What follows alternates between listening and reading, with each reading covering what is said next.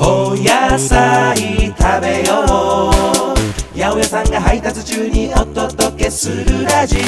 You are 八百屋さんが配達中にお届けするラジオでございます、えーインスピはですね今絶賛レコーディング中でございます。ね何のためのレコーディングかは後々発表となりますんで。お楽しみにということで、ね、ネット上で打ち合わせといて撮るときはねあのレコーディングって僕ら一人一人撮るんですね。基本的には。なんでね順番にスケジュール立てて何時から何時までは北で何時から何時までは杉田でみたいな感じでやるんですけど。だからねほとんど他のメンバーに合わずにレコーディングが進んでいくというね時代ですね。いやでもこの間ねあの1個前の動画かな。YouTube 動画ではあのダニーボーイを歌いましたけれども。それはねやっぱ顔を突き合わせてね同じ空間で歌うっていうのはやっぱアカペラの醍醐味ですから、ね、あのレコーディングの場合はね一人一人音をね綺麗にしたりする作業があるんで一人ずつ撮るんですけど。やっぱりねアカペラっていうのはその場でできるハーモニーっていうのがねわーってなってね好きなんですね。はい。ということでねミュージシャン兼八百屋さんの私がこの午前中の配達の時間を使ってお野菜のね豆知識をお届けしております。今日は、ね、これも、うんいつが旬なんだっていう野菜なんですけどねレタスについてお話ししたいと思います。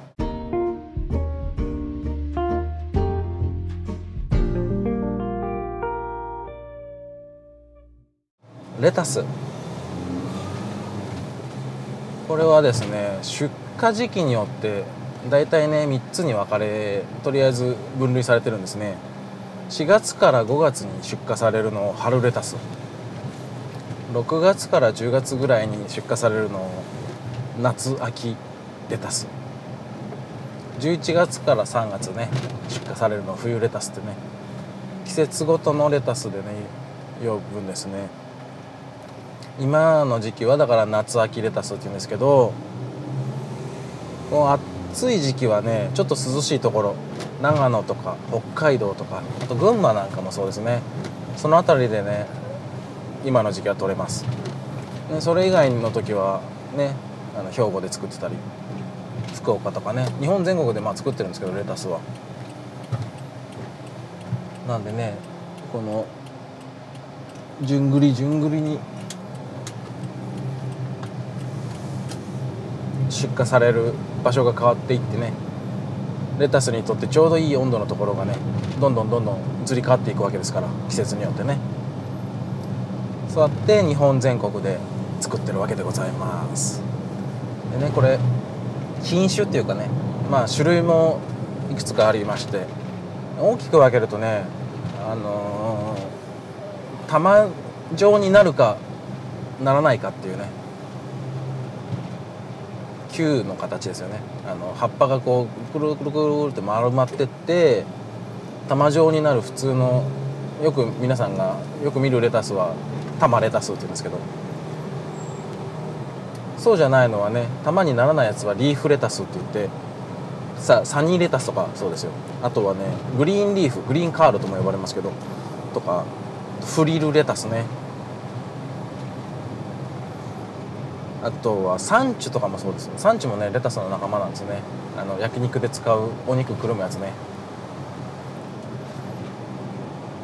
あとねあのシーザーサラダに使うレタスはロメインレタスっていうレタスなんですけどこれはね、まあ、半球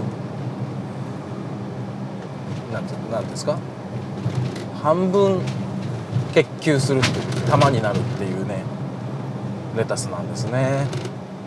はい。あとサラダ菜って聞いたことあるかな？サラダ菜はねあれ玉レタスなんですね。うんサラダ菜ってね玉になってるよなってるのかな？みたいな感じですけどね。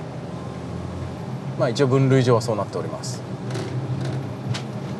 はい、あとねレタス他にもね茎を食べるのあるんですよ。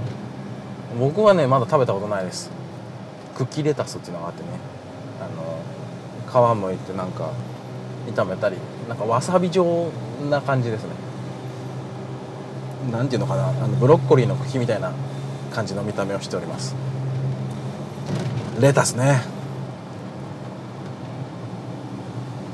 ね一年中食べるからあんまりね気にしたことないと思いますけどね。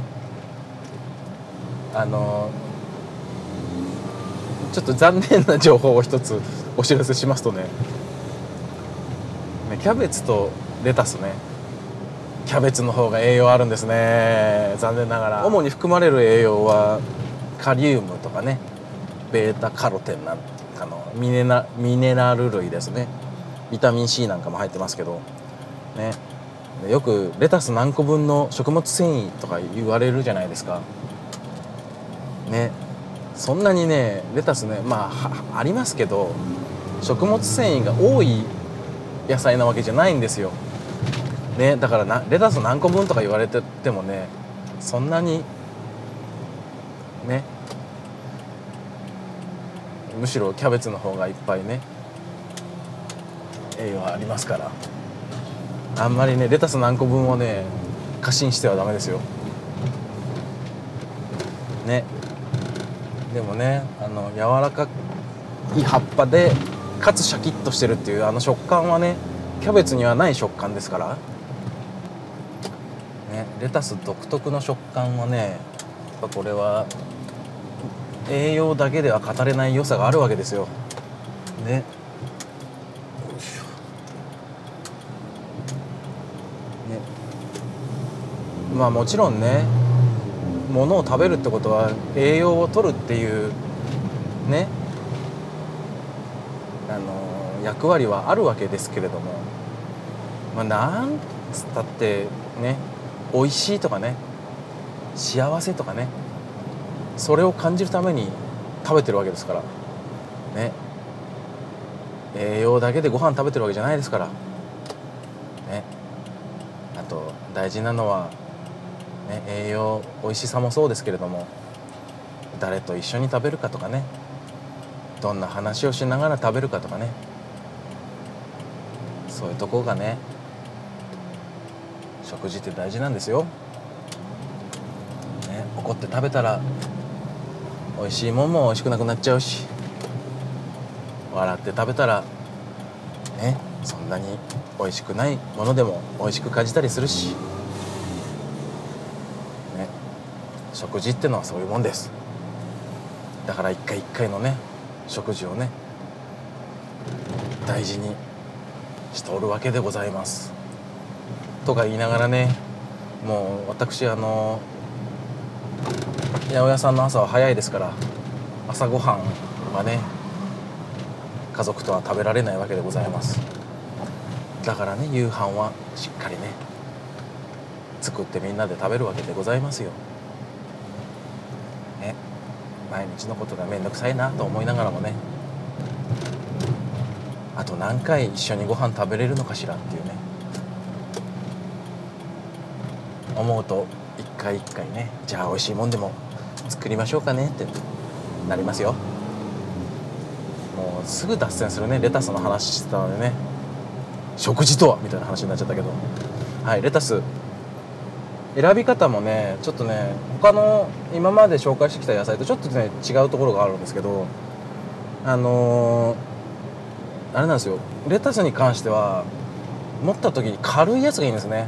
ずしっとしてるとねこれはちょっとねあの硬かったりね苦かったりする。重み重みを感じるレタスはねちょっとねあの成長しすぎてたりすることがあったりするのでレタスに関しては持った時にカルってなるやつをね選ぶとね食感やら味やらいいですよ。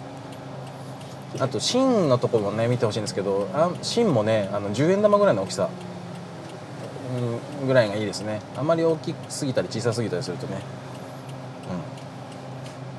うんいまいちなんで。基本ねなんあの これもう身も蓋もない話しますけどね。あのもう手に取ってね美味しそうと思ったら大概美味しいんで。はい。選び方ってねまあ気をつけるべき点はいくつかあるんですけど美味しそうと思ったら買っていいんじゃないですか？はい。あとねあれですよ。まあレシピ紹介っていうほどのもんではないんですけどレタスはほら生食生で食べることが基本ですからあの調理の仕方っていうかね包丁を使わないっていうのが基本なんですね。これ多分皆さんやってると思うんですけど手でちぎるのがいいんですね。なぜか。ね。レタスにねポリフェノール含まれてるんで包丁でね切るとね切り口変色しちゃうんですね。紫色になっちゃったキャベツとかよく見ると思うんですけど。あキャベツじゃない。ごめんね。レタスね。あの包丁の鉄分とね反応ポリフェノールが反応してね紫色になるんですね。あとねその細胞を無理やりあのー、切断するとね、まあ、劣化も早いんですね。手でちぎってあげた方がその細胞の壁に沿ってちぎれるみたいなね感じになるんで鮮度を保つにも手でちぎるっていうのがいいんですね。あとその表面積が増えますんで断面とかのドレッシングも絡みやすくなるっていうねいい効果がいっぱいありますんでレタスはね外側からこうやってババキバキ手で剥いてね手でちぎるっていうのがいいですね。はい。ねサラダ、まあ、サンドイッチとかにも使うしねチャーハンにもよく入れたりしますね。前の前回お話ししたゴミハッチンでもねレタスチャーハンっていうのメニューありましたけど。あとね北家でおすすめしてるのはねっていうかよくやってるのはレタスの味噌汁ね。もうねあのそんなにその煮込まなくていいいいのであのだし汁に味噌溶いて レタスパッパってかけるだけみたいなね。超お手軽味噌汁ですね。包丁を使わないっていうのがまずいいですよねはいねなるたけこの料理はね楽に楽に。いいんですよ。楽していいんですよ。ねその方が続くしね。あとそうですね。あんまりそのレタス多分すぐ食べちゃうと思うんですけど傘あってもねあのー、サラダにすればすぐね大量に食べれるし火なんか通せば余計食べれるしっていうねすぐなくなっちゃうと思うんですけどもしね保存しなきゃっていうね時はあのキャベツの時にもお話しした成長点を壊すっていうのをやるとね長持ちするんですね。これ簡単な方法ありましてあの裏返してね芯のところに爪楊枝を34本刺しとけばいいんですね。これうまいことあの成長点が壊れてですねこれね人によってはね1ヶ月ぐらいね持たせれたりするんですね。なんでねもう多分そんなにあれですけどあのねさっきも言ったけど長く保存しとくことってことないと思うんですけどもしね保存しなきゃみたいなねちょっと今から1週間旅に出るわみたいなね旅行に行くけどレタス余っちゃったわみたいな時はね爪楊枝を刺してねあとあそうだ水にね水分濡ら濡れた状態はねそんなに良くないのであのペーパータオルとかね新聞紙とかでくるんであげてね水分水滴がね直接つかないようにしてあげるといいですね。それでビニール袋プラスビニール袋とかがいいと思います。はいというわけで今日はレタスについてお届けしました。ね。野菜もりもり食べましょう。はいどうぞどうぞ。はいはいどうぞ。はい歩行者。チェック。が済みましたんでまた次回皆様来週お会いしましょう。バイバイ。